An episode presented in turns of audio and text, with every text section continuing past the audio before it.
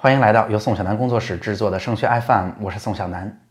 那今天的节目，我们继续跟大家谈专业哈。今天咱们来分享一个六选三选科，无论你怎么选都可以报的，而且是一个特别热门，大家都愿意报的一类专业，叫做商科类的专业哈。那在今天的节目当中呢，咱们主要给一个概括性的介绍，让大家知道一下商科为什么那么热门，商科都包括了哪些专业。其实这里边的专业还是蛮多的，不是每一个都是那么值得去填报的。当然，这后边还包括了适合什么样的人学，以及在志愿填报当中真正去报学校了，上课的哪些学校会是好的选择？咱们挨个来说一说哈。首先，咱们来说说大家都为什么来选商科类的专业吧。其实啊，原因也无非这么几点。第一个。大多数同学和家长都把商科和挣钱直接联系了起来。那从过去的这段时间来看，也确实是过去十几二十年吧，学商科的同学其实一般都在啊基金公司、证券公司或者大家最为熟悉的商业银行里边工作，所以感觉上他们的收入确实是不错的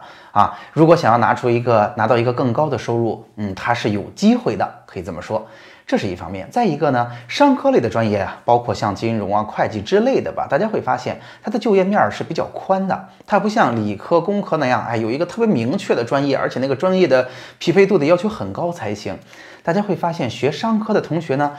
并不耽误未来去报考公务员，有很多嗯公务员的岗位会说，那你如果是学商科的啊，学管理类岗位的，呃，学管理类专业的，可能都是可以去尝试的。所以这也是很多同学为什么去学它。那当然，还有一个原因，就是在过去的这二十年的时间里边吧，我们中国经历了飞速发展的这个过程。那各个产业、各个行业飞速发展的过程当中呢，当然需要学商科的啊，各个领域的人去帮助他们保驾护航，去增加经济的效率啊，或者啊，通过管理来实现更高的营收。所以。商科在过去的二十年里边也迎来了一个历史性的机遇，大家在这里边行业往上走，大家的发展都做得很不错。所以啊，这就是为什么在相当长的时间里边，商科都是大家志愿填报当中的绝对热门专业。那我相信呢，这样一类的看法还会延续好几年的时间。但是哈，毕竟我们社会发展的情况，我们经济发展的情况有所不同，我会觉得说，从今年报志愿，包括其实从去年前年就已经开始了，大家对于商科里边某些具体专业的看法。会有一些改变，这个我们未来谈到具体的专业再跟大家说哈。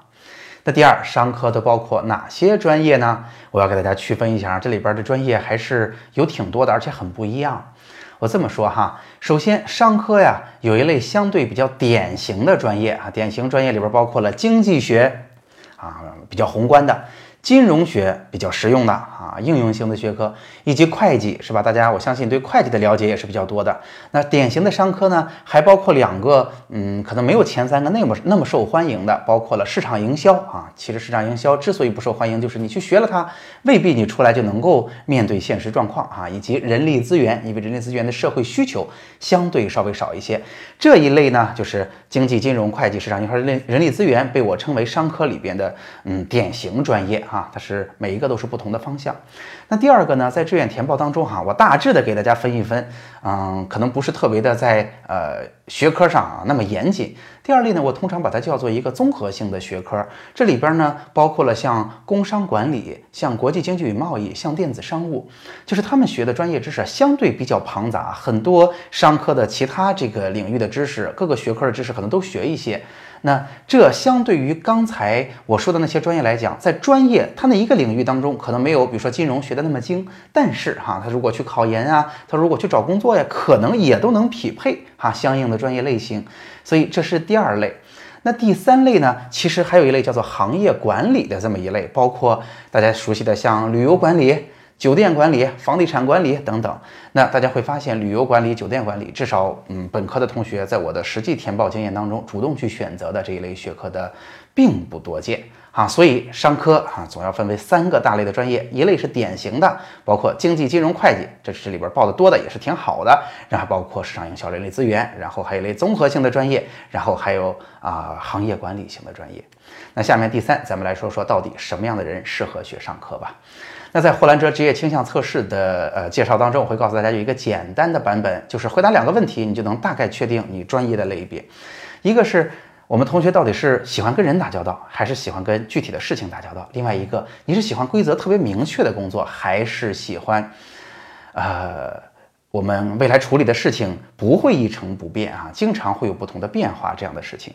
那除了会计以外，绝大多数的商科都适合什么样的人呢？适合跟人打交道的，以及呢喜欢变化的人啊。除了会计以外，因为商科呀，说到底，它未来啊，除了你的专业知识，专业知识还是有一定的门槛的哈。但是你的从业经验、你的人脉、你的圈子、你的平台，其实对你的影响非常非常大。所以哈，跟人打交道是它的重要技能哈，以及能够灵活的处理问题。那这里边呢，唯一一个特殊的就是会计。如果大家做过霍兰德测试，你会发现 C 那个选项就是明确的执行规则啊，这样一个意思的选项，C 分特别高的时候，就对应了一个专业，就是会计。所以啊，会计是一个跟具体的事情打交道的，然后扎实执行规则的这么个风格的人。所以如果你是这样的，哎，你可以去选择会计这个专业。